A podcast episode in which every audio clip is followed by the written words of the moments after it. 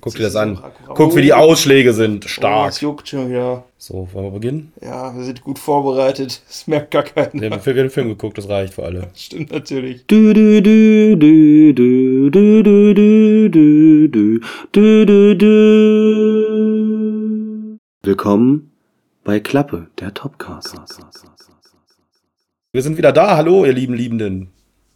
Hallo, wir lieben uns vielleicht heute auch, weil wir sitzen wieder zusammen auf Bennys Couch. Das ist meine Couch. Wer hier schlafen möchte, das kostet aber Geld. Ich kann mir das leisten. Ich habe das schon bezahlt. Im Voraus. Ich akzeptiere nur Vorkasse.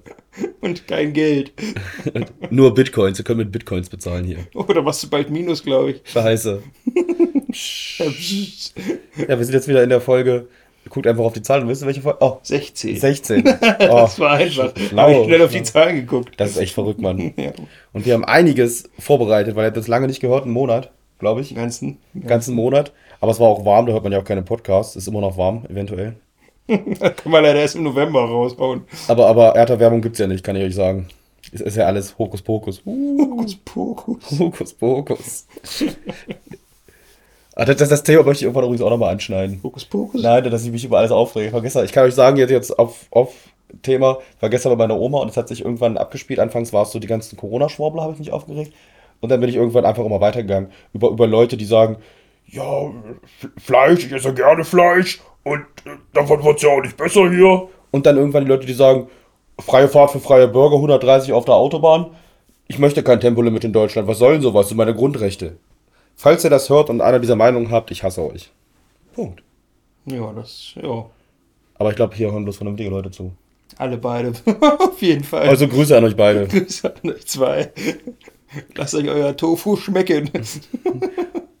Fahrt mit eurem E-Auto 120 auf der Autobahn. Reicht ja auch zu. Ist vernünftig. So, was haben wir denn geguckt? Vielleicht sollen wir damit mal anfangen. Können wir, können wir machen.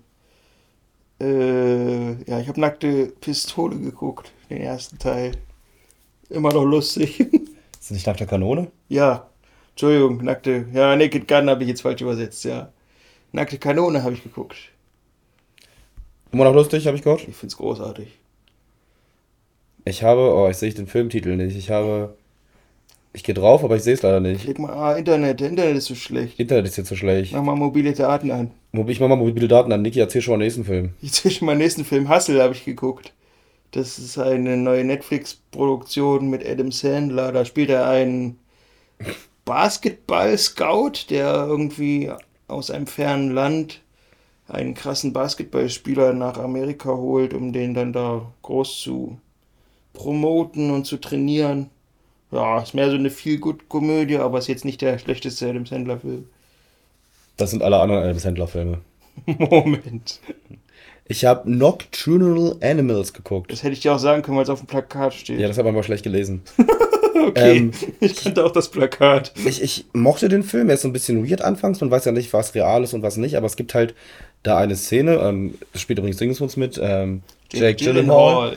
Und es hat mich halt wirklich, wirklich mitgenommen, emotional. Also so, da wird halt eine Familie im Auto, Mutter, Vater und zwei Kinder und dann werden sie plötzlich von irgendwelchen Rowdies da überholt und der Vater überholt die dann, macht Lichthupe und dann ziehen die die halt raus und sind halt so ein bisschen anfangs freundlich und sagen, ach, wir helfen euch doch, aber dann merkt man halt immer wieder weiter, dass die halt nicht so die allerfreundlichsten Menschen sind und was daraus sich entwickelt, ist halt echt doll interessant. Guter Film, ich habe dreieinhalb Sterne gegeben, weil das Ende war jetzt nicht so toll, aber das war halt eine echt harte Szene auch. Das Ende war crazy, ne?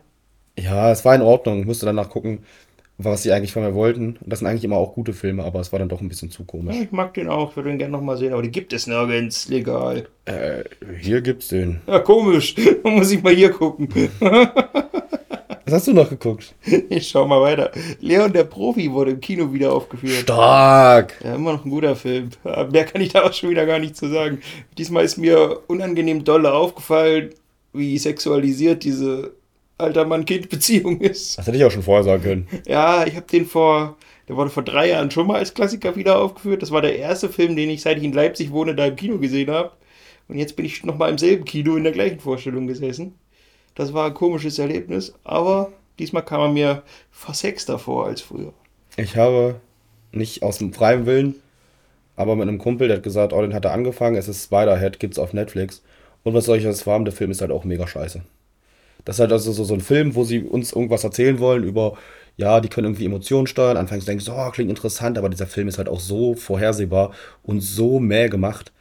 Weiß ich nicht, so typische Netflix-Produktion, nicht Fisch, nicht Fleisch, kann man im Hintergrund laufen lassen, aber da kann man auch bessere Sachen machen, sage ich euch so, wie es ist. Ja, ich hab da auch gar keine Lust darauf. Ja, kann ich ja. Was ihr auch nicht schauen sollt, ist der neue Torfilm.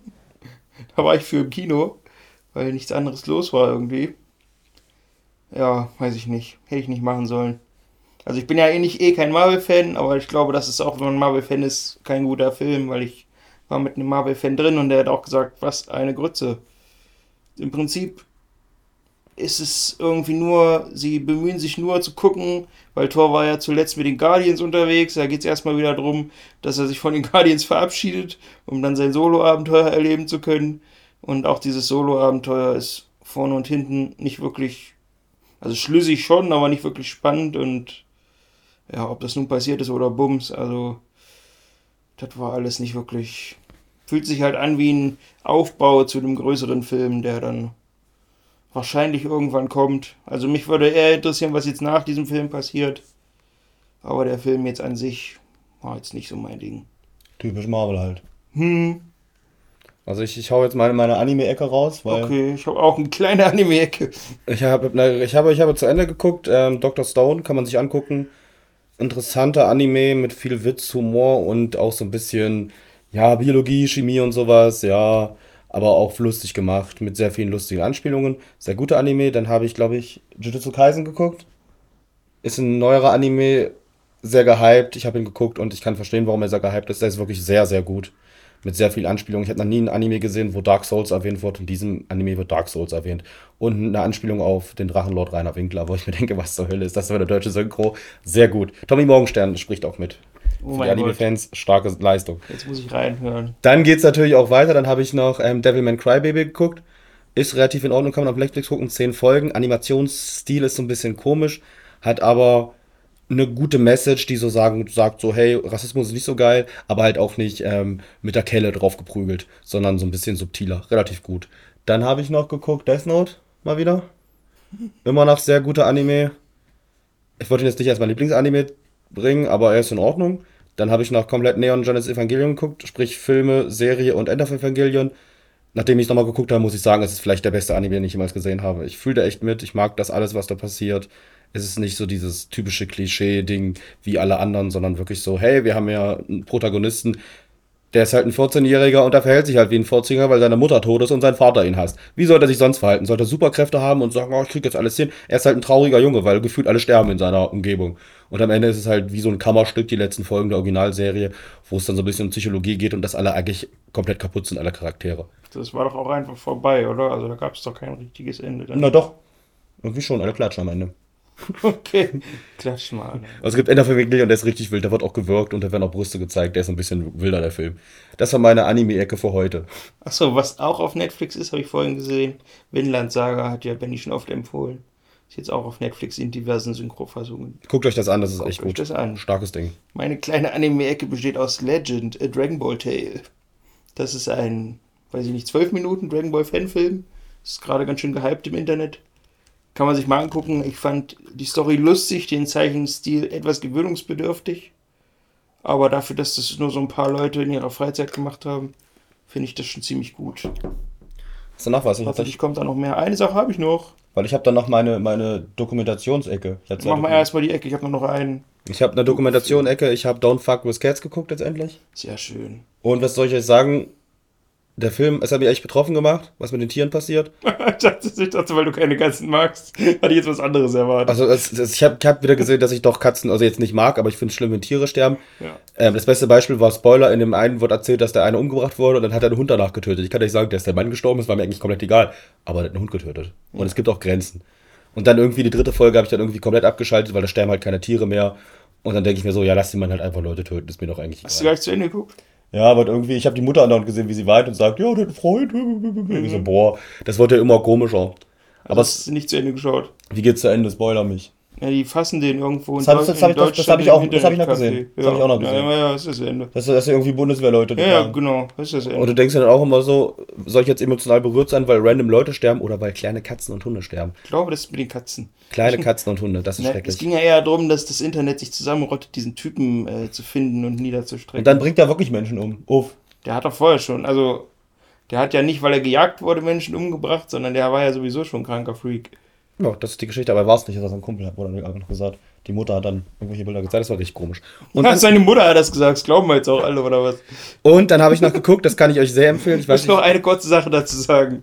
Der hat ja auch so einen Mann umgebracht, der ihn irgendwie im Darknet für so ein komisches Sexdate gebucht hat. Und wo ich mir dann so denke, ja, brauchst dich auch nicht wundern, wenn du im Darknet irgendwie einen für Gay-Sex bestellst, dass der dich dann mit dem Eispickel in den Kopf haut. Äh, das ist jetzt auch nicht so verwunderlich. Und wisst ihr warum? Der hat ihm keine Bitcoins gegeben. Also was lernt er daraus? Gebt uns Bitcoins. Bitcoins. Und dann habe ich da was geguckt, was ich schon länger auf dem Radar hatte, aber nie die Zeit hatte, das zu gucken. Ähm, das ist eine Funkreportage, gibt's ARD, also Funk ist es ja dann nicht, ARD-Reportage, und die heißt Bastards. Richtig interessant, geht um zwei junge Wrestler aus Deutschland und so deren Werdegang. Dann wird auch noch so ein bisschen so Trainer gezeigt, wie dann das ganze Business läuft, wie man sich hocharbeitet und sehr viele andere Aspekte, so wie das Leben ist. Du siehst auch Verletzungen und so, ist wirklich doll interessant, hat glaube ich zwei Staffeln, jeweils sechs Folgen. Falls ihr da wirklich mal Interesse habt, das mal zu sehen, wie es halt hinter der Kamera ist, sehr interessant, kann man sich angucken. Cool, da werde ich mal reinschauen. Gibt es umsonst im Internet. Einfach Bastards AD oder ich glaube, es ist von HR eingeben und dann könnt ihr Ja. euch das einfach angucken. Ich glaube, jeweils 30 Minuten eine Folge kann man auch relativ schnell weggucken. Ah, alles. ja. Ich habe gelesen, Vince McMahon ist zurückgedreht. Ja, weil er, weil er Leuten Geld gegeben hat für sexuelle Dienste, äh, Schweigegeld.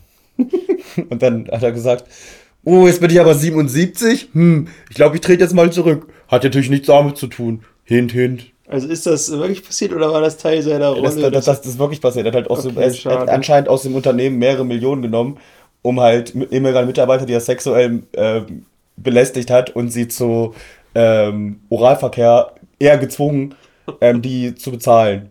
das ist ja verrückt. Und dann hat er gesagt, er ist 77 der Mann. Mensch, hoppala. Upsi, ich bin wohl zu alt für den Job. Ja, da bin ich, bin ich nicht mehr da. Übrigens auch sehr interessante Sachen. Ja, jetzt, ich bin ja in dem Thema vielleicht ein bisschen drin. Ich habe heute gelesen, dass er zurückgetreten ist, alles gut. Und er hat ja verschiedenen Wrestlern, die haben ja meistens zwei Namen. Er hat ihnen irgendwann nur noch einen Namen gegeben. Der Grund ist, dass er die Namen vergessen hat, weil er schon so alt war. Ich weiß nicht, ob so ein Mann irgendein Unternehmen führen sollte, wenn er schon Namen vergisst. Hm? Bin mir unsicher. Und das ist ein Milliardenunternehmen. Hm. Demnächst werden die eh von Disney gekauft, dann sehen wir alles auf Disney. Also ist er jetzt nur zurückgetreten, weil er so alt ist. Leute weiter sexuell belästigen tut er trotzdem. Ja, das ist sein, das ist sein neuer Hat er damit nichts zu tun. Das ist Okay. sein neuer Job. Das heißt, schon zieht das demnächst im MCU, wenn es so weitergeht. Freut euch drauf. MCU, oder reden von den Abkürzungen. Okay, du kannst weitermachen. Genug Spaß für heute. Da macht dann Hulk Hogan gegen den unglaublichen Hulk, oder was?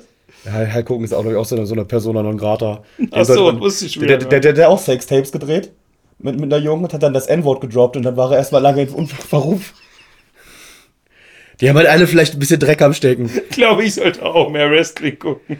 Das klingt mega lustig. Also, also du solltest, solltest halt vielleicht nicht das Wrestling gucken, sondern so, was dahinter abgeht. Das ist immer so, da tun sich halt wirklich Abgründe auf. Da kann ich übrigens auch noch was sagen. Es gibt ähm, Reportagen, die gibt's auf Weiß. Ich, die filmen glaube ich, auch auf Daily Motion, wo man alles so ein bisschen Alles findet ja.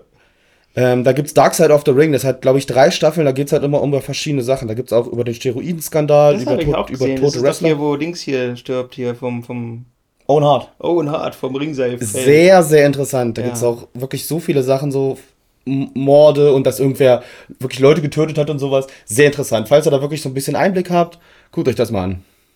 Das ist wirklich lustig. Ich Jetzt. habe auch damals eine Doku-Serie gesehen über den Undertaker. Da haben sie irgendwie seine sein letztes Comeback oder das davor irgendwie so begleitet mit einer sechsteiligen Doku. Ja, das haben sie auch immer gemacht. Das macht, macht WWE ja auch auf ihrem eigenen, dass sie dann immer so, ich glaube 24-7 heißt das. Das Einzige, was man sich da angucken kann, wirklich so Reportagen und vom, vom Filmjastischen, Filmjastischen her, ich meine, die haben ja auch eine Filmfirma, wo sie auch Filme drehen, das ist das wirklich sehr gut. Das andere ist halt echt scheiße, aber das ist in Ordnung. Und dieser David Arquette-Film, der war auch lustig. Den habe ich immer noch nirgendwo gefunden. Den will ich unbedingt muss sehen. Mal, muss mal schauen. Ich habe auch schon im Internet, ähm, im Internet Laster habe ich geguckt. Laster. Gab's den auch nicht, Okay. bin echt traurig. Hab ich den denn? Ich glaube, ich habe den auf Sky geguckt, hast du erzählt. reingeguckt. Ja, Dann habe ich kurz überlegt, ob ich mir Sky hole, habe ich gedacht, nein. Naja, vielleicht fällt ja mal mein Passwort für dich ab oder so. Oder es fällt vom Internet Laster. Können wir mal gucken, wir schauen wir mal. Ich werde dir den zukommen lassen. Zukommen lassen. Uh. Ich habe sogar auch eine Doku geschaut und es geht auch ein bisschen um sexuelle Belästigung. Ist das Vincent Mandoke oder was? Äh, Nee, sie heißt Pornfluencer. Okay. Da geht es um, kennt ihr natürlich alle nicht. Das berühmte deutsche Amateurpärchen Jamie Young und Nico Nice. Ich finde ja den Namen Nico Nice schon so witzig. Ach Gott. Ähm, und das ist das Witzige daran, es ist ein Studentenprojekt, ich glaube aus Baden-Württemberg. Es war so im dritten Studienjahr gedreht. Und eigentlich wollte der Regisseur so einen Film machen über so Porn positiv und so zeigen, wie normal doch solche Leute auch irgendwie sein können und wie man so als Pärchen einfach schön im Internet sich verkaufen kann. Und während man den Film so schaut, merkt man so, ah, ist eigentlich ganz schön toxisch und der Typ ist auch ein bisschen älter als die Frau und irgendwie sagt er auch andauernd, was sie machen soll und sie macht es dann auch. Was, was, was heißt ein bisschen älter? Ne, drei Jahre. Okay, das Also jetzt nicht, dass er 60 ist und die 20. Das war jetzt erstmal meine Gedanken. So nicht, aber aber es war schon sehr, sehr komisch. Es wurde dann eigentlich, anstelle von einem sexpositiven Film, wurde es dann eigentlich mehr so zu diesem Pärchenporträt von den beiden und du hast dann so diesen Eindruck von wegen, ja, es ist alles nicht ganz so schön, wie das da abläuft. Und man sich irgendwie anders erhofft. Das Coole war, ich habe es im Kino gesehen und das war ein sehr aufgeschlossenes Publikum und der Regisseur war auch vor Ort und da konnten wir noch ein paar lustige Hintergrundfragen stellen und die haben den Film wohl auch beide gesehen und haben sich da nicht schlecht repräsentiert Oh gefunden. Gott, jetzt habe ich es angemacht. Solltest Fotos vielleicht ohne Ton angucken, aber es ist kein Ich bin Problem. gerade nebenbei in die Recherche gegangen, ob mich das interessiert hat. Und dann haben die gerade gesprochen, da war ein Bild, da hat man die nackt gesehen und nur eine Kamera war davor. Das hat mich ein bisschen Ja, da weiß ich mal auch nicht.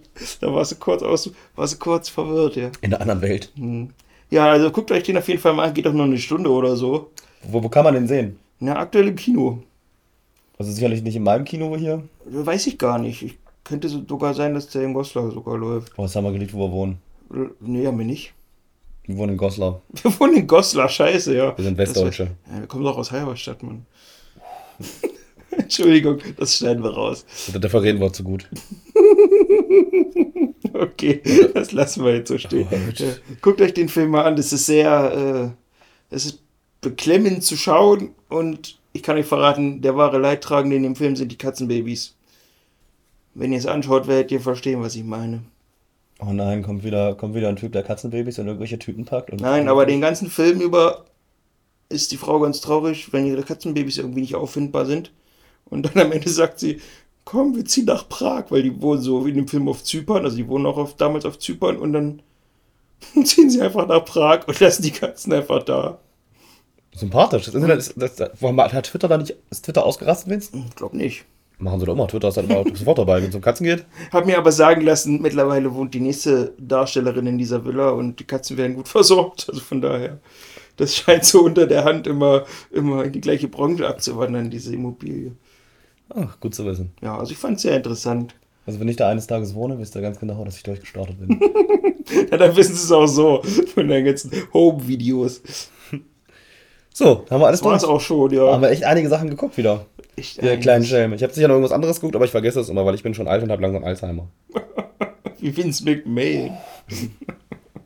Aber der hat wenigstens nach ausreichend Sex mit jungen Frauen mit seinen 70. Oh Gott, das, das hättest du nicht sagen dürfen. Irgendwann, wenn wir, hier, wenn wir hier gut Bitcoins, dann holen wir uns auch Frauen ran und geben den Bitcoins. Bitcoin. Dann schmeißen wir mit Bitcoins. Alter, ja. ich, schmeiß die Bitcoins durch den Club und schrei, hey, hey. Kann man das überhaupt schmeißen? Ich kenne mich so wenig aus. Nee, kann man nicht Kann man schmeißen. nicht schmeißen. Ne? Aber vielleicht können wir das dann. Das kriegen wir hin.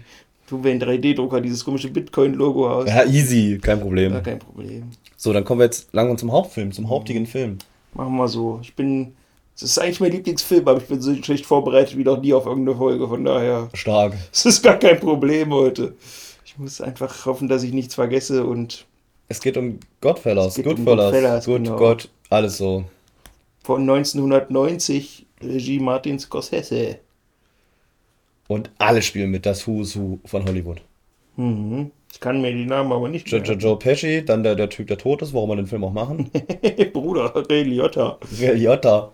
Erklär doch ganz komischen an. Als ob es einfach ein Wort ist, Ray Liotta. Auf Wikipedia steht eigentlich als Hauptrolle Robert De Niro. Kann ich auch verstehen, weil irgendwie hat er fast mehr Screentime als der andere. Nee. Ne, findest du nicht? Es ge- geht hier um die Geschichte von, wie heißt er denn? Henry Hill. Henry Hillmann, auch starker Name, würde ich behaupten. Ja, Klingt- heißt da wirklich so. Klingt auch wie, wie so einer, der in dieser Villa in Zypern wohnt.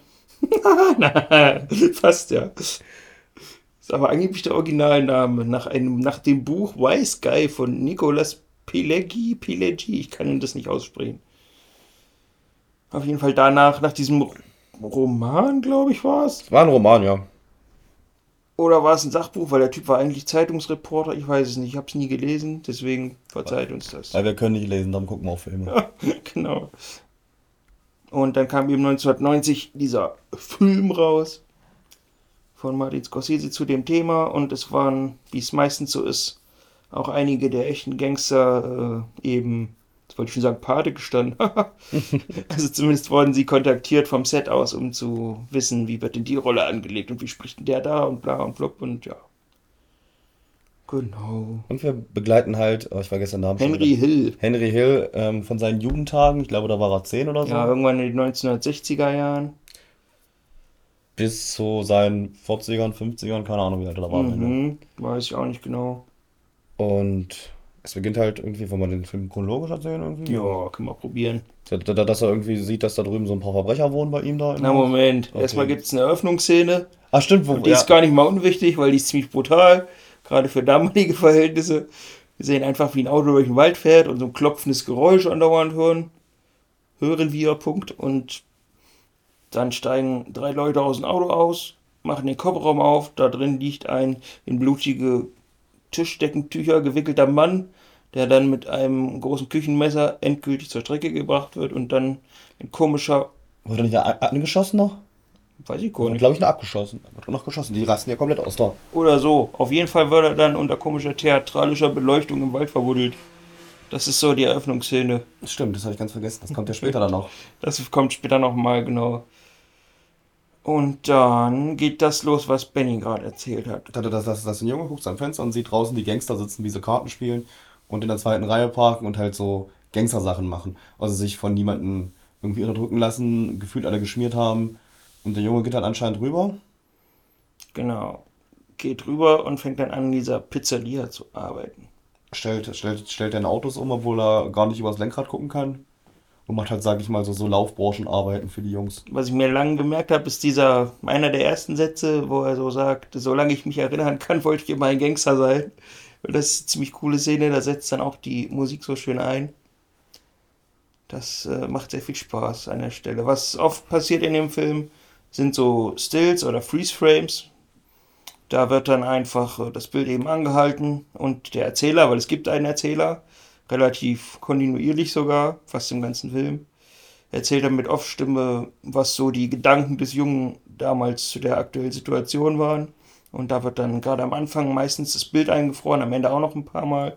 Das ist irgendwie so ein Ding, wenn Martin Scorsese einen Film mit Thelma Shoemaker macht. Das ist die die diesen und auch andere seiner Filme geschnitten hat, dann bauen die das oft ein, so irgendwie. Ist ein bisschen gewöhnungsbedürftig, finde ich, heutzutage beim Schauen. Da denkt man immer, es ist irgendwas, es puffert gerade irgendwie. das habe ich auch gedacht, dass es das irgendwie hängen geblieben ist. Ja. Beim ersten. Genau, genau. Ja, da erzählt er erst so, wie er oft von seinem Vater verprügelt wird und das nächste Mal bleibt es, glaube ich, stehen, wie sie irgendwie den Postboten in den Pizzaofen stecken wollen. Das ist halt wirklich stark. Das ist halt so, das halt, da muss man dazu sagen, dass der Junge halt dann bei der Mafia da arbeitet, bei den, ja. bei den Gangstern. Genau. Und dann krieg, kommt er halt nach Hause und kriegt Ärger, weil er halt nie zu in der Schule da ist, weil er halt so viele Fehltage hat. Und dann gibt es irgendwie einen Schnitt, dann siehst du so, wie, wie die Gangster den, den Postboten nehmen, den verwaffeln und sagen, wenn nach einmal Post von der Schule bei dem ankommt, dann war's das hier mit dir. denkst du so, und da denkst du so, das ist halt so, so cool gemacht, dieses ganze, dass sie, dass sie die Probleme halt einfach mit Gewalt lösen. Es gibt irgendwelche Dinge, das ist halt diesen ganzen Film. Es gibt irgendein Problem und es wird einfach nur mit Gewalt gelöst. Ja, meistens sogar mit Mord desjenigen, mit der Mord, das Problem ja. verursacht hat.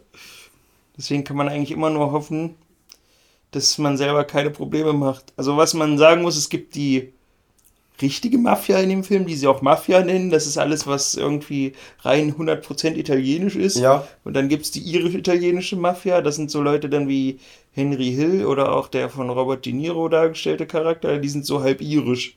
Und die machen dann auch so eben Gangsterarbeiten, aber die dürfen sich irgendwie nicht Mafia nennen. Und die dürfen nicht in die Familie reingehen. Genau, genau. Das kommt, wird da später, später noch eine Rolle. Die nennen es immer Kreis. Ich weiß nicht genau, ob das eine Fehlübersetzung ist. Sie sagen aber Familie am Ende noch. Ja, okay, okay. Weil, weil wo ähm, Joe Pesci dann in die Familie kommt, dann wird gesagt, ja. Er kommt zu den Kreis, wird gesagt. Und er ist jetzt, er ist jetzt Teil der Familie, haben sie dann gesagt auch? Und ah, da war es ja dann schon fast zu spät. Also bei ihm haben sie halt eine Ausnahme gemacht. Wir kommen später drauf. Eine richtige Ausnahme. Eine richtige ja. Ausnahme. ja, ja, okay. auf, auf, jeden Fall ähm, freundet sich dann Henry Hill relativ früh mit. Erstmal mit Robert De Niro an. Der noch jung ist. Der eigentlich 27 sein soll, laut. Was in dem Film? Was? Na, das sagt er, das sagt er, äh, als er zum ersten Mal, heißt ja in diesem Film, äh, oh Gott, wie heißt er denn? Johnny Connelly? Nein. Johnny Con James Conway, so rum. Jimmy sagt er immer. Jimmy Conway, genau.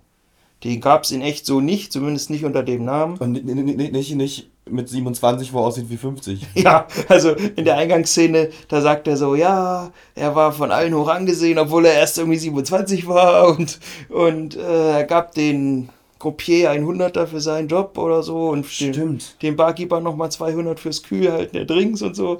Irgendwie so. Und dann sagt er das halt auch mit diesen Jahren und da war ich immer so, what the fuck, der sieht halt aus wie Mitte 40. das ist, das ist auch eine sehr coole Szene, wo sie, wo sie ihn dann einführen und der gibt halt wirklich jedem Geld. Und dann kommt halt hier, ähm, oh, ich vergesse den Namen, Namen. Ähm, Welcher? Na, von, von, von Joe, Lotta. Ray Liotta? Ray Liotta, nee, der, der, Henry Hill. Henry Hill war Kein Problem. Das kriegen wir heute noch hin. Wo Henry Hill dann reingeht in diese, diese Bar und dann wird halt von jedem irgendwie, dann siehst du halt wirklich wie ähm, El Pacino, nee, ist gar nicht El Pacino, scheiße, Mann. Ich bin raus, Robert De Niro. Es sollte Mann. aber, kann ich noch mal droppen, es sollte El Pacino sein. Das, wusste, das wusste ich natürlich, das war natürlich, natürlich, ein eingebauter Fehler von Eigentlich mir. wollte Scorsese den haben, aber El Pacino wollte nicht auf das Gangster-Image festgenagelt werden, deswegen. Hat dann El Pacino danach jemals wieder einen vernünftigen Film gedreht? Naja, als Gangster Heat, halt. Heat. Jedes Mal, wenn er Gangster war. Heat. Und Dingensbums, ähm, Auftrag des Teufels mag ich auch. Aber das ist auch Satan. Also, also der Obergangster. Auch ein Gangster, genau, ein OG. Der OG, der, der OG-Gangster. Und dann siehst du halt die Szene, wo sie da sind, da gibt halt wirklich jedem das Geld. Und dann kommt halt ähm, Reliotta. Ja, Henry Hill. Henry Hill kommt halt rein und kriegt halt einfach nur, weil er da steht, erstmal auch einen 20er in die Tasche gesteckt. Ja, ist voll gut. Ich finde das ja immer witzig. Also, die geben einem ja immer so richtig viel, so richtig dicke Bündel in diesem Film. Ja. Und ich denke mir immer so, ein Dollarscheine machen aber auch dicke Bündel. Also, nur weil ich ein dickes Bündel kriege. Es ist aber immer so die Sache, die ich halt nicht verstehe. Da regen sich halt alle übers Geld auf, dass sie irgendwie Geld von irgendwem haben wollen, aber, aber schmeißt halt der Geld vorher irgendwie raus für irgendeine Scheiße. ja, das ist das. Das ist halt auch, auch so die Sache. Du denkst, guckst den Film, denkst du so, warum hat der Geldprobleme? Ihr habt die ganze Zeit für irgendeine Scheiße Geld gewonnen. Nee, die haben ja keine Geldprobleme. Die regen sich halt nur auf, dass irgendwer nicht zahlt. Das geht ja dann mehr um dieses Respekt-Ding, dass irgendwer, der irgendwas, also der dir was schuldet, es dir nicht gibt, ob du es brauchst, ist ja erstmal egal. Das geht ja einfach nur darum, was ja wie bei diesen Masken, äh, Masken, ja, bei diesem Perückenverkäufer später da, dieser, wie heißt der, Maury? Ich glaube, Maury. Da, da, da habe ich erst gedacht, Mo Green. Na, so ähnlich. Der heißt wirklich so, ist das eine Anspielung auf der Pate? Weiß nicht genau, ich habe es zumindest nicht finden können. Da gehe ich auch mal rein. Geh mal, geh mal kurz die Story weiter, ich gehe mal in die, Und in die Recherchen. auf jeden Fall, ja, den prügeln sie auch halb tot, weil er irgendwie seine Schulden nicht pünktlich bezahlt, weil er noch so gewirkt mit dem Telefonkabel. Was ich eine coole Sache finde, es geht immer einer. Das Wirken, Wirken mit der Telefonzelle, ja, das finde ich auch cool. Telefonkabel, Kabel, ich gesagt. Ja. Ähm, es geht immer einer vor, also Henry geht vor und spricht dann zum Beispiel mit Maury darum, dass er doch endlich Jimmy sein Geld zurückgeben soll und Jimmy steht aber so im Vorraum und hört sich diese ganze Verhandlung an und wenn es dem, dem, der eigentlich sein Geld kriegen soll, dann zu bunt wird, dann schreitet er halt selber ein und verwaffelt dann denjenigen, der ihm das schuldet. Also das ist immer, ist irgendwie gibt es öfter mal diese Szene, dass einer probiert, es einigermaßen friedlich zu lösen und wenn es dem anderen dann zu bunt wird, dann gibt es Gewalt oder auch Schusswaffen. Das ist ganz spannend. Was sagt denn die Recherche? Soll ich noch überbrücken? Du kannst weiter erzählen. Ich kann weiter erzählen. Einer heißt auch Sunny, ist mir aufgefallen. Also irgendwie haben sie auch die gleichen Namen irgendwie so Also gemacht. zumindest hat Scorsese gesagt, dass Goodfellas sein, seine Antwort auf der Pate ist. Deswegen kann das durchaus sein, dass das. Ja, steht ja nirgendwo. Ich glaube, der heißt auch anders. Da ist bloß eine Abkürzung, dass sie ihn irgendwie Mo nennen oder so. Der hat, glaube ich, einen anderen Namen. Dann äh, lassen wir das erstmal, würde ich sagen. An welcher Stelle sind wir denn jetzt? Also wir, auf jeden wir, Fall. Wir sind, dass, dass, dass ähm, ja. Henry ähm, James kennengelernt hat. Genau, Jimmy. Jimmy und, und, Tommy kommt ja auch noch. Das ist ja, der kommt auch relativ früh noch. Tommy war der andere kleine Junge, mit dem er zusammen Kippen verkauft. Mhm. Okay, ja, der wird dann, wir werden dann einander vorgestellt und verkaufen dann zusammen stangenweise Zigaretten. Die, die, die, die sie vom LKW genommen haben und dem Fahrer dafür geschmiert haben. Ja, das ist ziemlich cool. Und die Leute, die die kaufen, tun doch alle so, als wäre nichts. Das verstehe ich auch immer nicht. Ja, ich nehme zwei Staffeln die zwei Stangen Palmal. Ja, okay. Ja, okay, hier. Was kriegen Sie? Ein Luckys? Okay, eine Luckys. Oh, das ist schon irgendwie. Auf jeden Fall wird Henry dann dabei äh, geschnappt von der Polizei und verhaftet. Und dann sitzt er dafür vor Gericht, was ich auch nicht so ganz raffe, aber ist scheinbar so. Und dann denkt er erst, er kriegt, als er wieder rauskommt, irgendwie Ärger von Jimmy und Paulie, der so der Ober... Der, der Don, irgendwie der Don, Don oder so, genau. ist vermutlich. Und Kriegt aber nicht, er kriegt äh, Lob. Und vor allem wird gesagt, was sich auch bei mir irgendwie eingebrannt hat, seit ich das erste Mal gesehen habe, du verpfeifst nie deine Freunde und hältst immer den Mund. Dafür wird er gelobt, dass er das eingehalten hat. Und er ist jetzt endlich ein Mann geworden, wird auch gesagt. Ach ja, stimmt, er ist endlich ein Mann geworden. Komische Herangehensweise, aber ja. Mafia-Zeug halt. Genau. Ja, und dann kommt, glaube ich, schon. Haben wir einen kleinen Zeitsprung, glaube ich. Ja, wo alle schon erwachsen sind, so halbwegs. Genau. Aus, aus, außer ähm, Robert De Niro. Der ist, der ist nicht Der der ist- 27 immer noch. Der ist nur älter. genau, genau. Ähm, es geht dann darum, dass so langsam, also Henry stellt uns als Erzähler seine ganzen Mitglieder vor, diese Familienmitglieder oder, Mhm. oder Mafia-Mitglieder.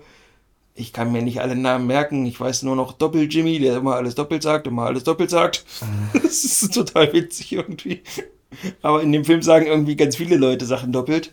Aber es ist halt in Also, Ordnung. Ich gerade finde- wenn sie. Hm? Ich finde es halt schön so, sag ich mal, um mir einzugreifen, wie, wie sie halt relativ einfach einfach alle vorstellen und nicht irgendwie Ja. in Dialogen das machen. Weil meistens hast du dann so, dann treffen sich zwei Charaktere, dann sagt der eine, ich bin der und der.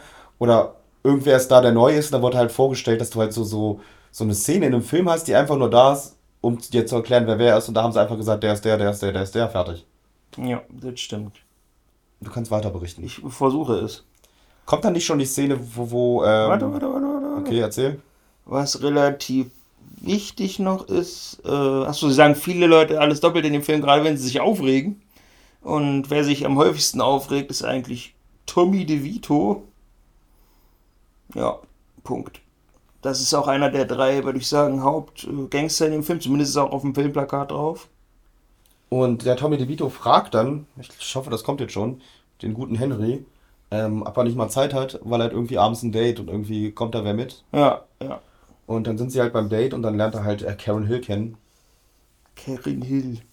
Die dann, Stimmt, seine Frau, ja. die dann anfangs ihn nicht so mag, weil, weil er auch komplett desinteressiert ist. Er guckt halt dann auf die Uhr und der Erzähler sagt dann auch, ja, wo alle noch bei der Vorspeise waren, hatte ich schon mein Hauptgericht. und weil wir beim Hauptgericht waren, da hatte ich schon meine Nachspeise und wollte eigentlich nur noch gehen.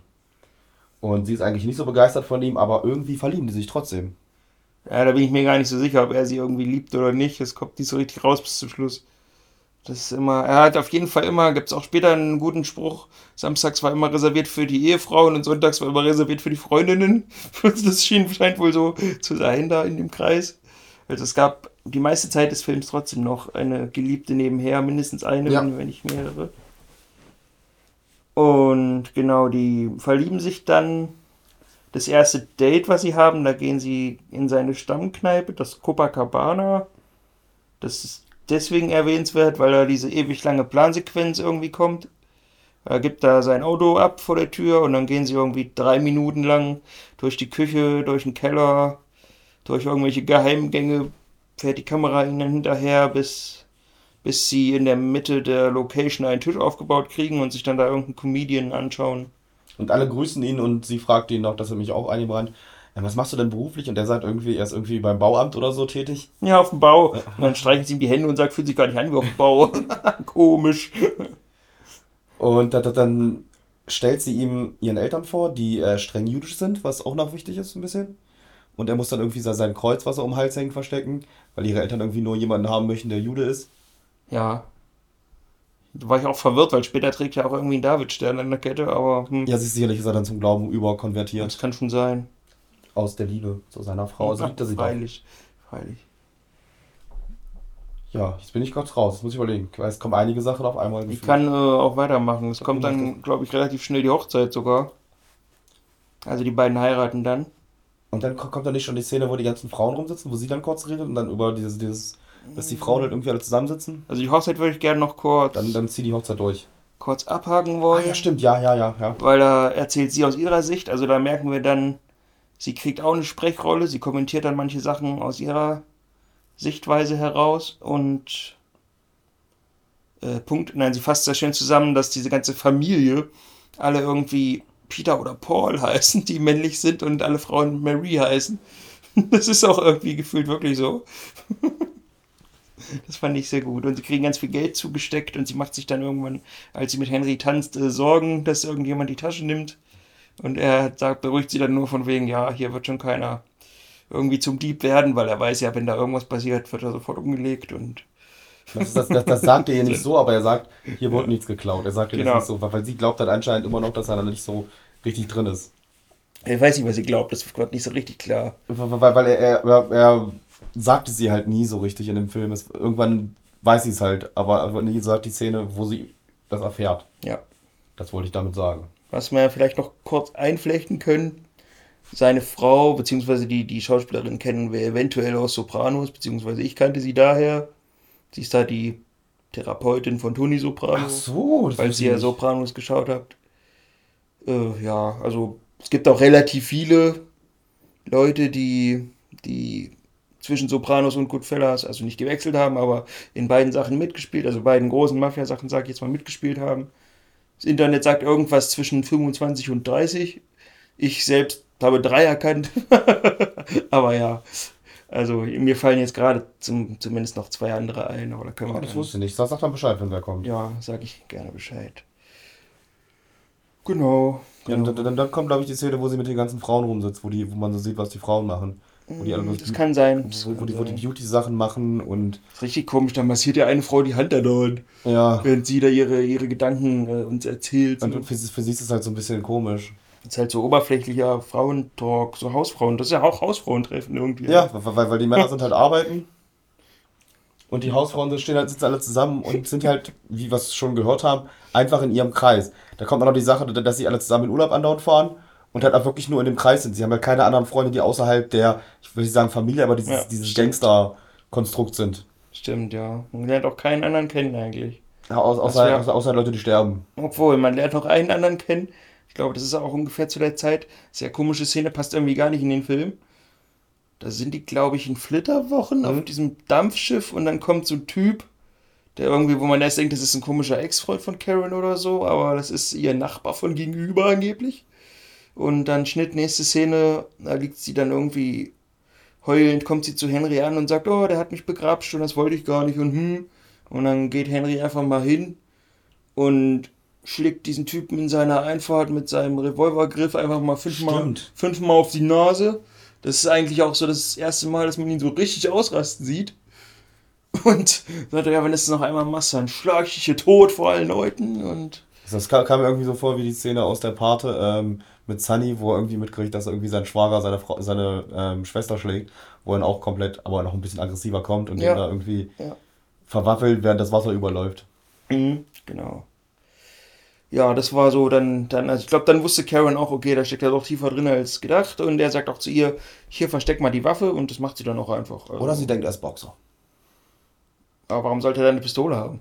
Weil er, weil er, weil er so wie Schachboxen, also erst Mhm. schlägt man sich und dann schießt man auf Tontauben. Okay. Mach mal weiter. Mach weiter. Ich lass es einfach so im Raum stehen. Okay. Äh, war denn nach dem Hausfrau-Treffen? Ich bin schon wieder ganz. Ich glaube, war dann schon, war dann schon Hausdurchsuchung? Hausdurchsuchung wird ja auch, da, kommt eine Hausdurchsuchung, glaub, kommt Relativ dann. schnell kommt eine Hausdurchsuchung, wo Karen allein ist. Sie nimmt das aber relativ gelassen entgegen, weil das wohl nach ihrer Aussage öfter passiert. Ja, Da sagt sie einfach nur, Officers, soll ich Ihnen Tee machen? Kaffee, Kaffee, Irgendwie Kaffee. Kaffee, genau. Und dann erzählt sie auch noch über ihre anderen ähm, Hausfreund, Freundinnen, dass manche sich Ja. aufregen, die Polizei beleidigen, aber sie ist immer nett und bietet den Polizisten einen Kaffee an. Genau, genau. Und sie schaut dann einfach weiter Fernsehen. Der Film, den sie schaut, ich habe den Namen vergessen, ist aber der erste Tonfilm, der je gedreht wurde. Und, und, und sie hat schon Kinder zu dem Die- Zeitpunkt. Echt? Ja, die Kinder sind schon da. Also, okay, wurden dann irgendwann wahrscheinlich Kinder geboren. Die sind aber irgendwie gar nicht wichtig in dem ganzen Die, sind Film. den ganzen Film nicht- die, die schreien nur manchmal rum, wenn die beiden sich streiten später. Das stimmt, ja. Die sind irgendwie wirklich nicht wichtig, nee. Ja. Genau. Dann, dann weiß ich auch nicht, was dann. Da kommt echt viel. Also ich habe halt, ich, kommt da schon die Szene, wo sie, wo sie halt den einen Dude da im Kofferraum packen? Also ja, würde, würde ich sagen. Erstmal wird halt äh, Tommy noch ein bisschen weiter charakterisiert, wo irgendwie Henry mal zu ihm sagt, du bist aber ein lustiger Typ. Ach stimmt, das kommt, das, ist- kommt aber, er das, so- das, das kommt aber relativ früh. Da gibt es Ja. da gibt's auch diese, diese eine Meme-Szene, wie ähm, Ray, Ray Liotta da, da irgendwie so, so, so sehr künstlich lacht, was sehr häufig in diesem Film vorkommt. Er lacht dann immer sehr, sehr künstlich.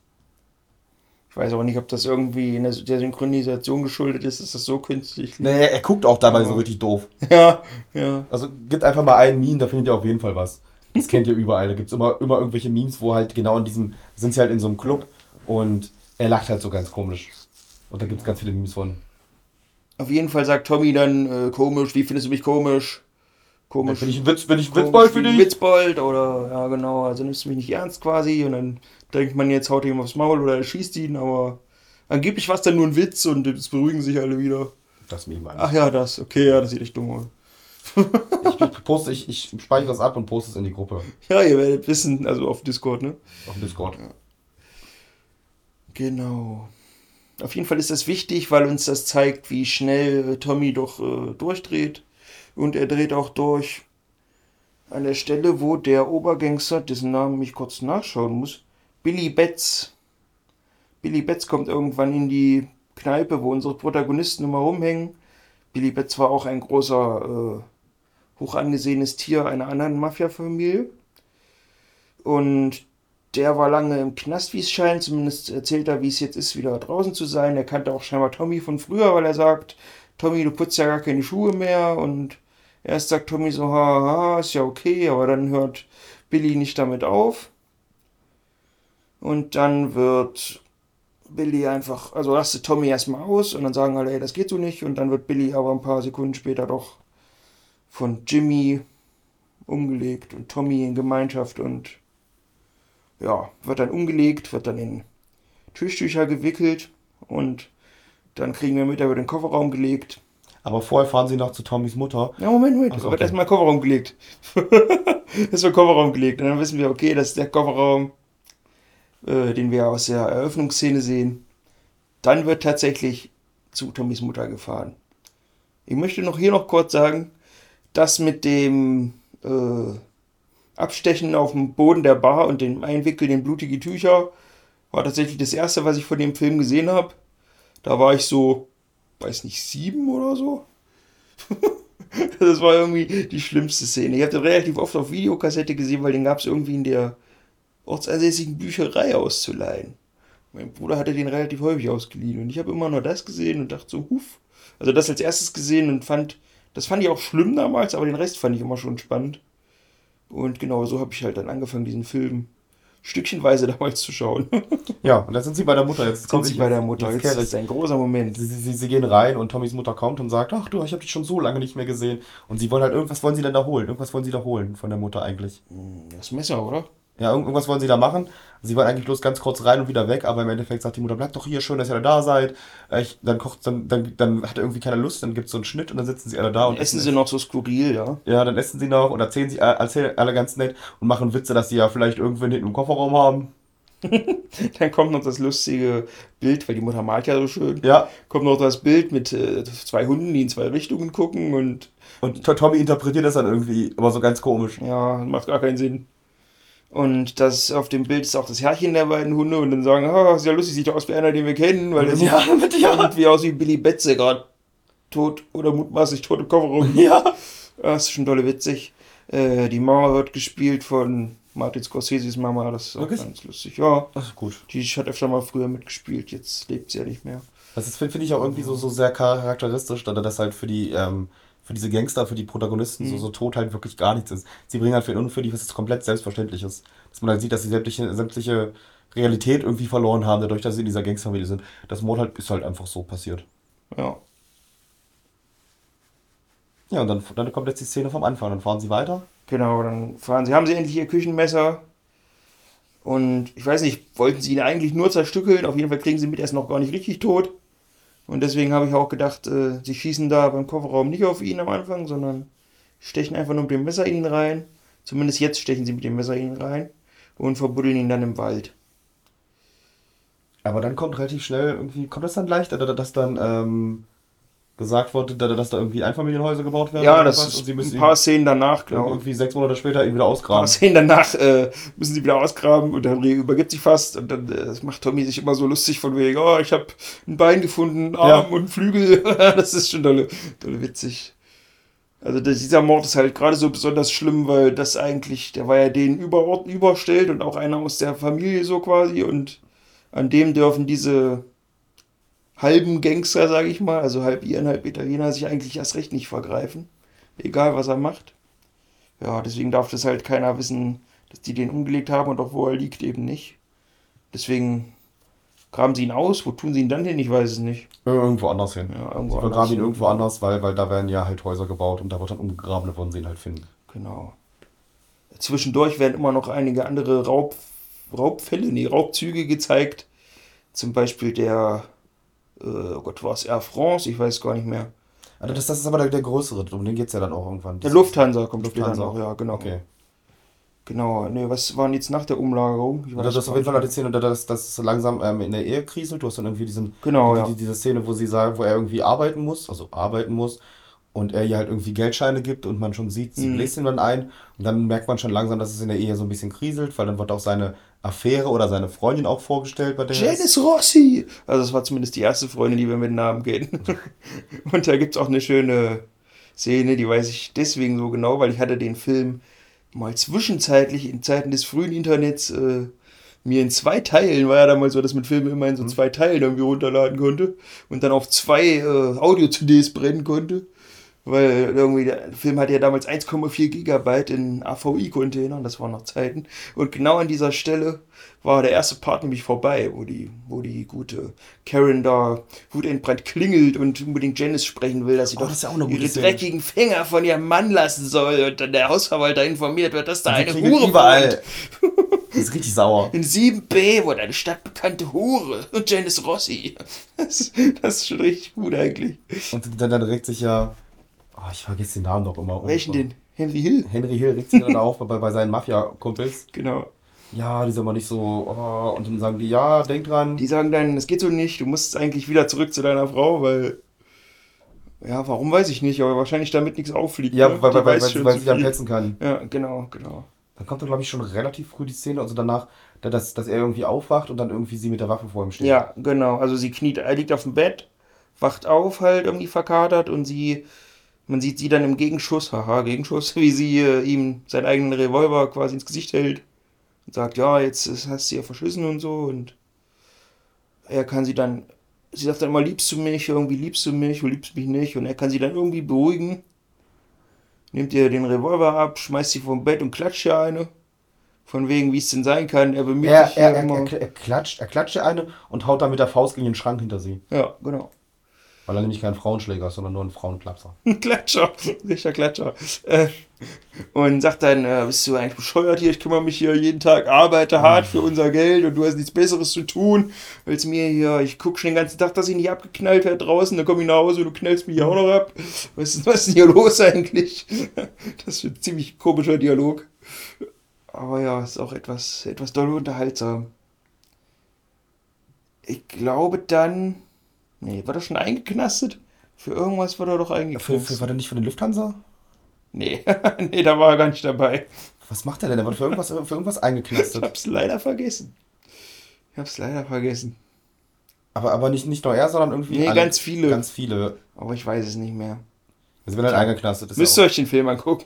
wir können ja auch nicht alles wissen. Auf jeden Fall sitzen irgendwann ganz viele von diesen Mafiosi, die wir die ganze Zeit verfolgen, gemeinsam für eine Weile im Gefängnis. Und man sieht eigentlich nur, wie sich da ein schönes Leben machen.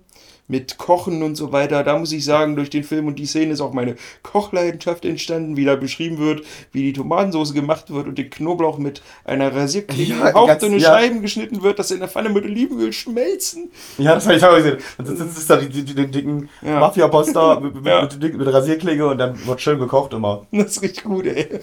Das richtig aus wie Familienfest. Ja. Irgendwie muss Henry dann noch länger im Knast bleiben und der verspricht dann auch Karen, dass er dann, wenn er rauskommt, mit Janice nichts mehr anfängt und so weiter. Und, und wir sehen auch, dass, dass er langsam anfängt mit Drogen zu dealen im Knast. ja, genau. Und das ist dann nämlich auch das Problem, als er irgendwann, das ist ein Cut, steht da vier Jahre später oder so. Ich möchte eine Szene Oh, erwähnen. Das ist die eine Szene, wo die Kinder eine Rolle spielen. Dann kommt ähm, Janice, Janice, wie heißt sie denn? Die, seine Sto- Karen? Carol kommt halt rein und sieht halt auf dem ähm, ähm, Besucherblatt, dass halt seine Karen, die andere, Janice Ja- Rossi. Janice, Janice Rossi drauf ist. Und dann schreit sie rum und die Kinder heulen und alle Ja, schreien genau. da rum. Und dann denke ich Im mir so, Besucherraum. darum sind die Kinder da, damit sie weinen. das waren die Kinder für den Film. Wie im echten Leben. das ist gut. Ja, genau. Und dann äh, muss er ihr versprechen, dass dann mit Janice halt Schluss ist dann und so. Und dann ist auch vier Jahre später. Er kommt dann raus aus dem Knast und Karen holt ihn ab. Steht da am Auto, Autowagen. Und ich habe so das Gefühl, ab da liebt sie ihn auch irgendwie wirklich, weil ab da ist sie auch wirklich so die Frau, die irgendwie alles für ihn tut. Also ich weiß nicht, ob das ein Zeichen von Liebe ist, aber Zumindest stellt sie nicht mehr in Frage, was er tut. Und Janice ist auch wirklich Geschichte, aber er hat dann noch diverse neue Liebschaften, die ich mir nicht alle merken kann. Ja. Ähm, was wichtig ist, dass Oberboss Pauli zu ihm sagt, er soll um Gottes Willen nicht mit Drogen dealen, weil dass er das im Knast gemacht hat, ist ihm bekannt, aber was er im Knast macht, um zu überleben, ist die eine Sache. Er sagt, sagt das nicht richtig. Er sagt, sagt, er sagt ja nicht, er spricht ja nicht direkt drauf an, sondern eher so. Ja, lass so das durch mit dem. Zeug sein, sagt er. er. Er sagt, nee, er sagt halt, ja, wenn du irgendwen kennst, der mit dem Zeug dealt, dann sag Bescheid und dann musst du auf jeden Fall Bescheid sagen. Er eher Ja, weil das ihm gar nicht zutraut. Ja. Und was äh, Henry dann halt macht, er dealt weiter Koks aus Pittsburgh. Ja, das hat er auch gehört, Pittsburgh. Pittsburgh, ganz oft, Pittsburgh ist immer wichtig. Ähm, Und nimmt natürlich auch selber was. nimmt auch selber was und was eigentlich schlimm ist, er zieht Jimmy damit rein. Also irgendwie, er war ja früher immer Jimmys Zögling und jetzt bietet er Jimmy an, äh, verkauft doch mit mir Koks und Tommy irgendwie auch. Ich weiß gar nicht, warum die dann mitmachen, weil irgendwie bräuchte er die dafür ja gar nicht. Geld, diese Freunde. Ja, Geld, genau. Und dann gibt es halt ganz viel Geld für alle. Wie viel es ist, wissen wir immer nicht. Aber es gibt ganz viel Geld für alle und das heißt eben auch, dass sie alle auf Paulis Abschussliste dadurch landen, wenn er das dann irgendwann mal rausfinden sollte. Und du siehst dann auch, wie er, wie er das Koks streckt mit seiner Affäre. Ja. Und er nimmt auch selber relativ viel und du siehst ihm auch schon an, dass er auch schon so ein bisschen langsam durch wurde. Er sagte immer, er muss es verschneiden, da war ich immer etwas irritiert. Ich kenne mich da nicht so aus mit Koks. Das wurde einfach, einfach, einfach gemischt mit anderen Ja, Sachen. okay. Wahrscheinlich Mehl. Da denke denk ich immer, denk ich immer den, den Witz aus Scary Movie, wo irgendwie der Vater hochkommt und dann irgendwie zu, zu der Haupt, also der einen da sagt, denk immer dran, da das Koks nie mit Backpulver ähm, mischen, sonst wachsen den, den Leuten, die das kaufen, Muffins aus der Nase. Wow. Starker Witz, oder? Weiß nicht. Geht's auch. Das habe ich mit meiner starken Hand gemacht. Okay. Wir, wir weiter, ich wollte das nur erwähnen, weil es gerade eingefallen ist. Gut, sehr schön. Freut mich, dass du es erwähnen konntest. Ja. Kommt dann schon die Szene, die, die, diese, diese Hubschrauber-Szene? Ach Quatsch, Mann. Nur noch so viel. Was kommt da? Ach, stimmt, ja, okay, da kommt aber, ja, ja, ja, ja. Nur noch so viel. Ich würde jetzt das erzählen mit dem zweiten äh, oder dritten Sopranos-Darsteller. Also Billy Betts war auf jeden Fall auch in Sopranos wichtig. Der dann erschossen und im Kofferraum gelegt wurde und im Wald vergraben wurde und ausgegraben wurde. Jetzt kommt der dritte Sopranos-Darsteller, den ich erinnert habe. Das ist nämlich der gute alte Spider, Michael Imperioli, der in irgendeiner anderen Kneipe, wo die Jungs auf einmal sitzen und andauernd Karten kloppen, ihnen die Getränke bringt und dem guten Tommy nicht schnell genug die Getränke bringt. Und der schießt ihn dann Das passiert Fuß, so ein, zwei Abende lang, bis Tommy immer in den Fuß schießt. Weil er halt ein bisschen aggressiv ist. Ja, genau. Kleines Aggressionsproblem. Und dann, dann, dann bringen sie ihn ins Krankenhaus? Dann bringen sie Krankenhaus und wenn sie nächstes Mal in dieser Kneipe sind, sieht man, dass Spider wieder kellnert mit einem verbundenen und vergipsten Fuß irgendwie. Und Tommy macht sich über ihn lustig, wie langsam er doch wäre mit seinem Fuß. Und dann äh, sagt er, leck mich doch am Arsch, Tommy. Und das findet Jimmy so gut, dass er irgendwie extra Trinkgeld für Spider da lässt. Und, und dann macht er sich ein bisschen, Jimmy sich über Tommy lustig, dass er nichts dagegen tut. Er zieht ihn so ein bisschen auf und dann steht Tommy halt auf und schießt Spider fünfmal in die Brust. Und dann war es das mit dem guten Spider.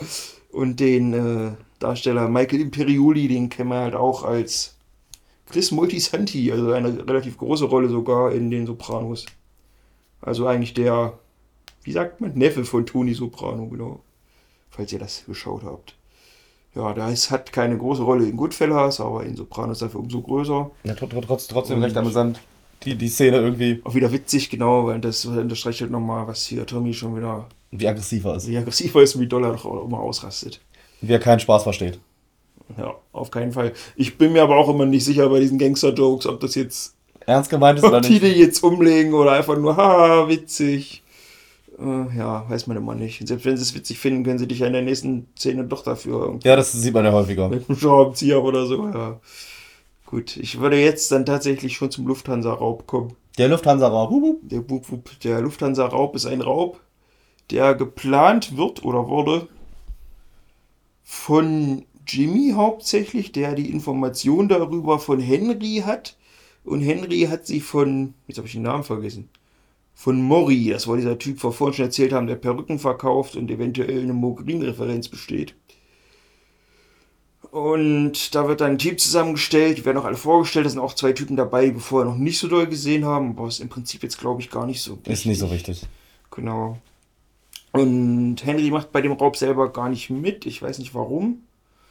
Und man sieht dann Henry nur in der Dusche Radio hören und da wird dann halt berichtet, dass die Gangster nach verschiedenen Angaben zwei, vier oder fünf Millionen gemacht haben. Man hört dann von Jimmy, dass es tatsächlich sechs Millionen erbeutet worden. Und man sieht dann eine Weihnachtsfeier, die die Gangster irgendwie machen in ihrer Stammkneipe. Und kriegt dann mit, dass sich alle. Guckst du komisch? Nee, ist alles gut. Okay. dass sich alle oder zwei Leute, die reinkommen, irgendwie doch was gekauft haben. Der eine sagt, so, guck mal hier, Jimmy, ich habe mir einen Cadillac, einen weißen, habe ich meiner Frau zur Hochzeit geschenkt. Ja, und dann, dann werden sie ja richtig sauer. Der läuft auf meine Mutter und der Jimmy so, bist du total verblödet. Ich habe gesagt, ihr sollt nichts kaufen, mindestens das nächste halbe Jahr nicht. Und ja, der läuft auch auf meine Mutter. Und, und das sagt er halt fünfmal, dass er auf seine Mutter läuft. Und dann äh, fragt Jimmy so kurz, ob er ihn vielleicht umlegen soll oder ob er jetzt die Schnauze hält. Dann hält er die Schnauze. Das finde ich ganz amüsant. Und dann kommt der nächste rein und der hat seiner Frau irgendwie einen Pelzmantel gekauft und Jimmy zieht ihr den aus und sagt, schaff ihn allen zurück, wo er her ist und ihr solltet doch nichts kaufen, ihr seid alle verblödet. Und er will halt nicht, dass aufgeflogen wird, weil Jimmy hat dieses ganze Geld hinten in dieser Bar in seinem eigenen Tresor gebunkert. Äh, Henry bekommt etwas Weihnachtsgeld von Jimmy. Wie viel weiß man nicht, so ein Bündel Tausender wahrscheinlich wieder. Man weiß es nicht genau, das wird auch nie explizit gesagt. Was, wofür das halt wichtig ist, Mori, der eigentlich die Idee hatte, fragt Jimmy andauernd, wenn er denn seinen Anteil bekommt, weil die anderen haben ja offensichtlich schon Anteile bekommen und mhm. sie nicht Auto und Pelzmatte kaufen können. Und Mori wird aber von Henry immer nur zurückgepfiffen, von wegen jetzt nicht, stör jetzt Jimmy nicht und so. Und das geht halt irgendwie so lange, bis Jimmy und Mori dann mal ein Treffen vereinbaren und dann sich einigermaßen gut verstehen erst und dann ins Auto gehen? Also eigentlich soll ja Henry Mori umlegen und dann sagt Jimmy aber, nee, der Mori ist doch ganz lustig, vergiss das mal. Und dann gehen sie aber doch raus mit Mori und sagen, ja, wir gehen jetzt nochmal zum Bäcker oder so. Also sie wollen irgendwo nach setzen Essen, wollen irgendwie essen, essen gehen. Setzen sich alle ins Auto, wollen irgendwas mit Blätterteig kaufen und er will was für seine Frau mitbringen. Und dann, äh, Tommy ist es, glaube ich, der steckt mhm. dann einfach Mori, als er sich auf den Beifahrersitz gesetzt hat, einen Schraubenzieher durchs Genick. und dann, äh, so, dann, dann kommt die nächste Szene. Sagt Jimmy endlich ist Ruhe und sie sollen ihn doch bitte beseitigen und dann schaffen sie ihn irgendwo hin. Und dann sieht man die nächste Szene, dass die, dass die, die Frau von, genau, die Frau von, von Mori bei der Frau von Jimmy und bei ihm kommt und sagt, ja, Jimmy nicht, die Frau von Henry und Henry ja. und wo, ja, wo ist er denn? Du weißt ja, wo er ist. Er ist ja nie nach Hause, ähm, nach nie kam in 29 Jahren immer pünktlich nach Hause und hat wenigstens angerufen und jetzt ist er weg und ich weiß genau, was passiert ist und ja, daraufhin wird's Jimmy zu bunt er lässt die Frau hinrichten und auch irgendwie alle, die bei diesem Lufthansa-Raub äh, mitgemacht haben. Mitgemacht haben. Es ist eine eigentlich schöne, zumindest einprägsame Montage. Man sieht überall Leichen irgendwie über die nächsten. Dann die Leichen, ja, was erzählt im nächsten halben Jahr oder so, überall Leichen gefunden. Zwei von Kindern entdeckt in einem pinken Cadillac an irgendeinem Ort, den wir vorher noch nie gesehen haben. Dann liegen zwei in der Müllpresse. Einer, Überall, hm? Überall finden wir Leichen. Einer äh, steif gefroren in irgendeinem so Speckcluster. Wenn so, so, so ein ähm, Fleischtransporter. genau, genau. Wo, wo man so, so, die, so die Haken runter, wo da eigentlich so, so Schweinehälften hängen. Und dann ja. hinten hängt da einer. Und dann wird irgendwie gesagt, ja. Ähm, Für die Autopsie mussten sie zwei, zwei Tage, Tage auftauen. Sowas halt, richtig gut.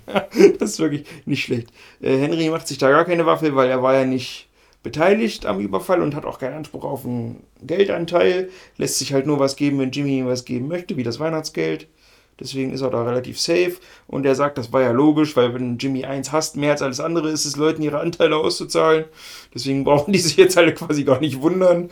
Ja, genau. Es spitzt sich immer weiter zu, die ganze Drogensache mit Pittsburgh und auch Waffen sollen, Waffen verkauft an Henry irgendwie. Das kommt, kommt, kommt nicht erstmal, dass ähm, ähm, Tommy in die Mafia aufgenommen wird, dass es erwähnt wird? Dass sie irgendwie am besten. Weiß ja, es war, glaube ich, vorher, du hast recht. Also Tommy soll dann irgendwann in die Mafia aufgenommen werden oder in den Kreis oder in den Zirkel oder was auch immer, weil er halt ein echter Italiener ist. Nee, sie, irgendwas war aber bei ihm auch nicht richtig, weil sie sagen, sie haben extra die, die Sachen geändert für ihn, damit er rein kann. Also mhm. irgendwie ist er doch nicht so richtig Italiener, aber sie haben halt irgendwas geändert. Ja. Er ist halt irgendwie, keine Ahnung, noch, noch ein Viertel Ire oder so, weil die anderen beiden sagen dann auch beim Essen ja, dass sie nicht reinkommen, weil sie halt halb Iren sind. Genau. Aber ihm, er kann halt rein und dann freuen sich halt alle und freuen sich halt auch mehr drüber, als wenn sie in die Familie gekommen sind, das wird auch erwähnt.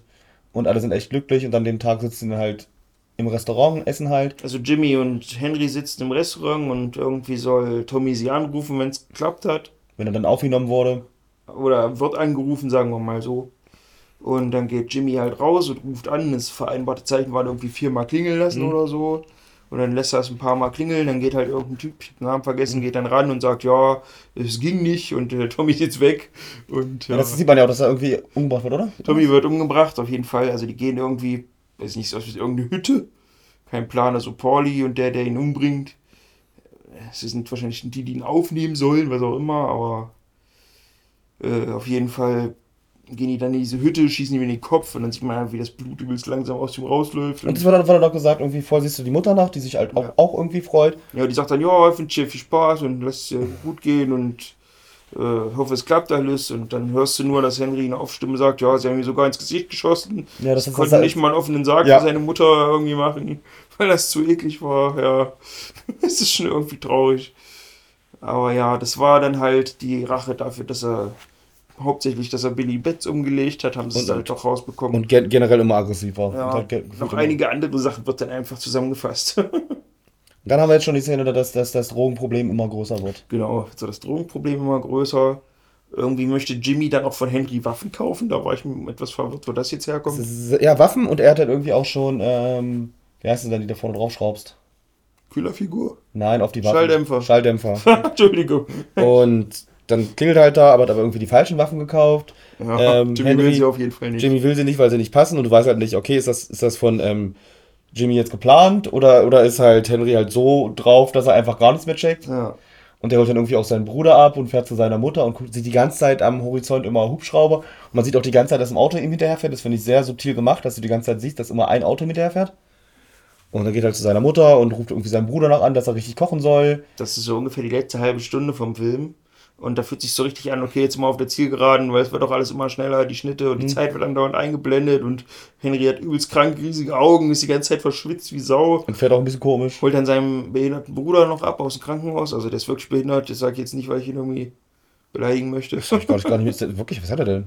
Na, weiß nicht, sitzt im Rollstuhl. Oh, sorry, Warum soll er in einem Rollstuhl sitzen? Vielleicht wurde er auch operiert, keine Ahnung. Ja, er, schiebt im Rollstuhl raus, das ist das Einzige, aber dann glaube ich, da zu Hause sitzt er wieder ganz normal. Nee, nee, nee. Der fährt immer im Rollstuhl in den Kochtopf rein. Okay, das habe ich nicht mehr mitgekriegt. Ja, ja. Ich weiß auch gar nicht, ich wusste auch gar nicht, dass er einen Bruder hat. Also am Anfang habe ich das gar nicht mitbekommen, dass er einen Bruder hat. Irgendwie. Das wird er erst da erwähnt, so richtig. Ja. Ja, auf jeden Fall, der ist dann äh, parat vor Ort und äh, soll den ganzen Tag die Nudelsauce kochen und Henry zählt andauernd auf, was noch alles zu tun ist. Weil äh, er muss noch das Koks verschneiden mit seiner Geliebten und dann muss er noch Lois instruieren. Das ist ein altes Kindermädchen. Die fliegt immer die Drogen für ihn irgendwo hin. Mhm und schmuggelt mit Hilfe von Babys immer das irgendwie das Koks wieder zurück und so. Da gibt es auch lustige Szenen, wo Karen sie fragt, ist das dasselbe Baby, was du letzte Woche benutzt hast? Und dann ist es aber, nee, diesmal ist ein anderes und oh, das ist ganz lustig. Und das endet dann alles darin, dieser ganze enge Zeitplan scheitert dann daran, dass Lois ihren Hut zu Hause vergessen hat. Mhm. Sie braucht unbedingt ihren Hut, weil das ihr Glücksbringer Hut ist, ohne den fliegt sie nicht und dann flippt Henry aus und sagt, ja, schmeißt das Koks in den Schrank und sagt, ja, äh, ich fahre dich halt jetzt seinen Hut holen, so, keine Ahnung. Fährt dann raus aus seiner Einfahrt und ist dann von Bullen umstellt und. Und sagt, sagt irgendwie noch, ja, er dachte erst, dachte erst, es war ein Gangster. Die schreien dann, ihn dann halt an, raus aus dem Wagen und wir wissen, äh, und dann sagt er, ja, wenn es Gangster gewesen wäre, ich halt einfach tot gewesen, mhm. nur Bullen machen so einen Krach. genau. Genau. Dann, äh, Kam ja. schon die Gerichtsverhandlung? Nee, lange nicht. Okay. Auf jeden Fall.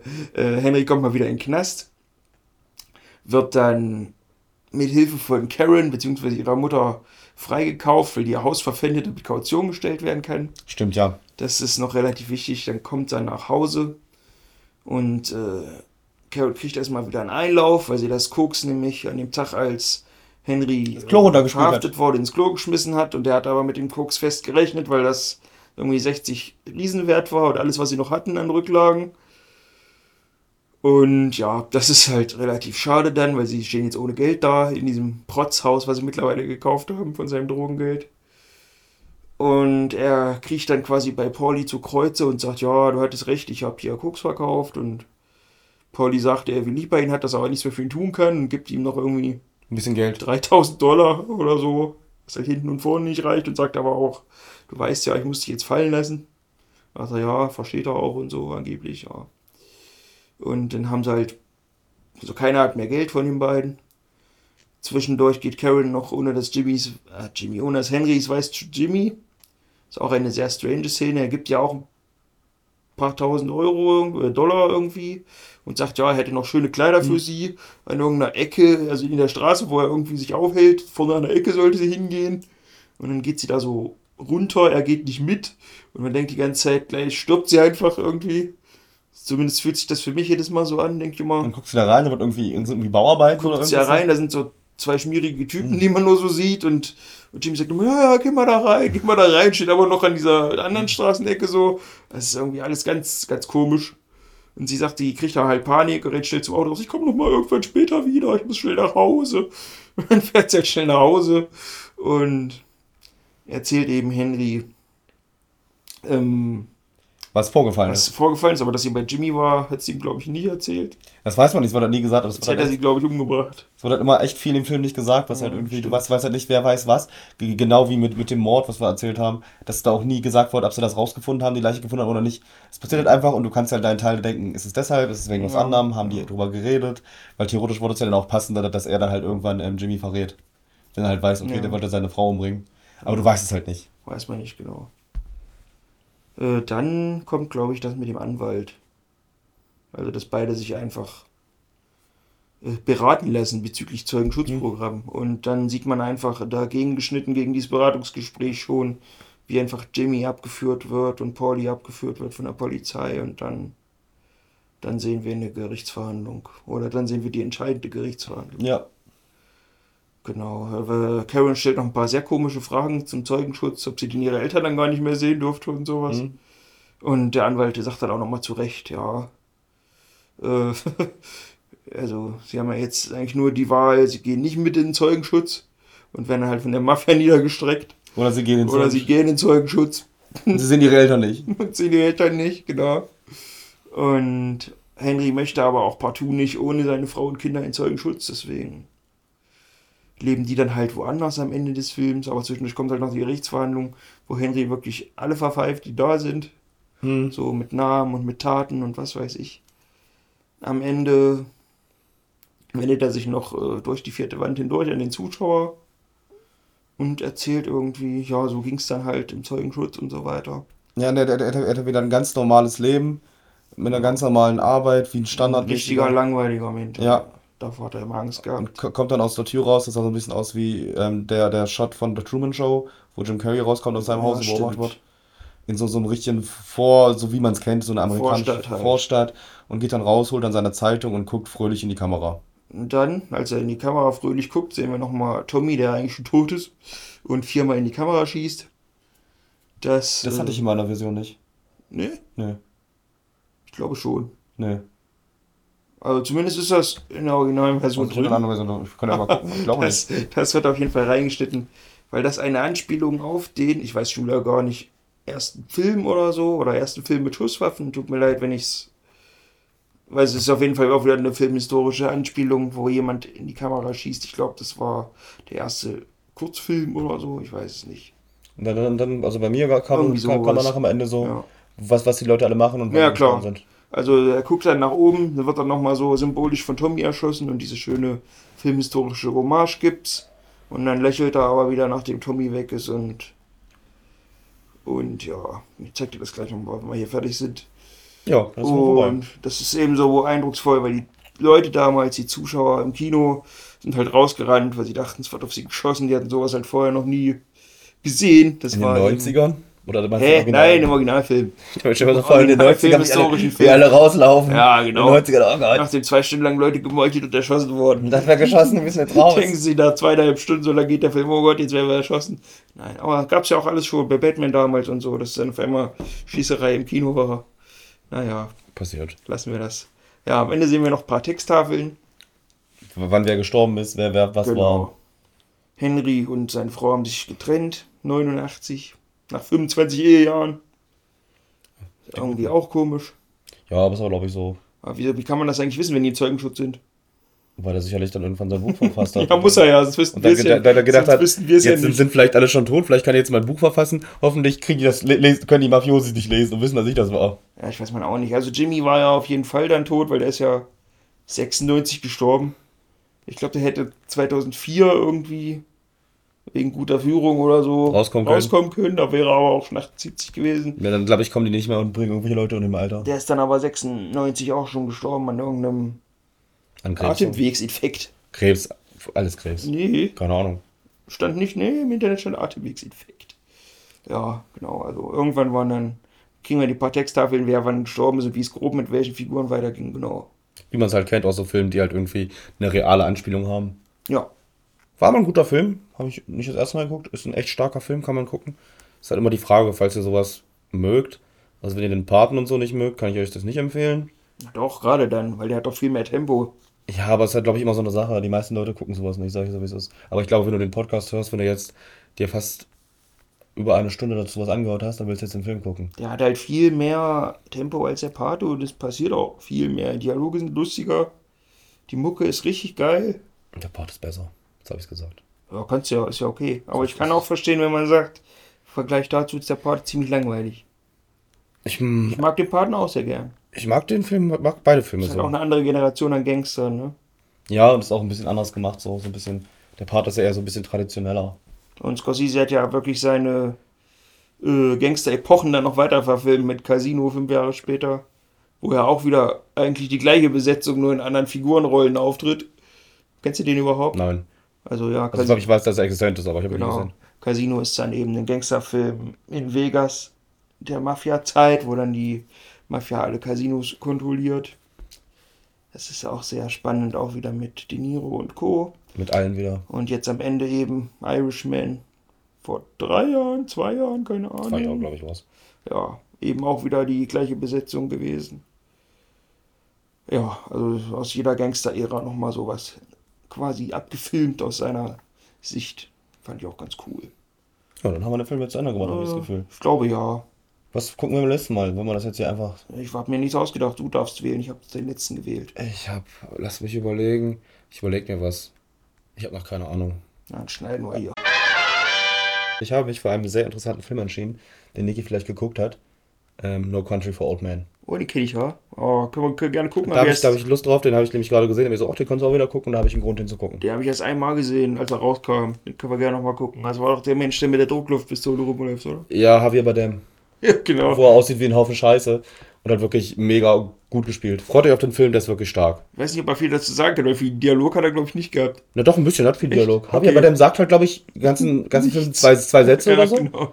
Aber der Rest halt, du hast ja noch irgendwie Okay. Woody Harrelson Okay, und, ah, den mag ich. Und irgendwer anders spielt auch noch mit. Ich glaube, hier Dingsbums spielt noch mit. Ähm, ich Ah, kann. Weiß Dingensbums ist immer genau der Schauspieler, der mitspielt. Ähm, wartet, ich kann euch das auch hier live on tape sagen. Er spielt noch mit. Ähm, Dun, dun, dun. Tommy Lee Jones spielt noch mit. Ähm, Jo- Josh Brolin spielt mit. Ah ja. Also starke Besetzung. Ist von den Coen-Brüdern. Die haben einige gute Filme gemacht. Also dann Attacke. Bis zum nächsten Mal. Freue ich mich drauf. Ich küsse euch alle. Ich küsse eure Augen, Bruder. ja, tschüssi. Tschüss. Du, du, du.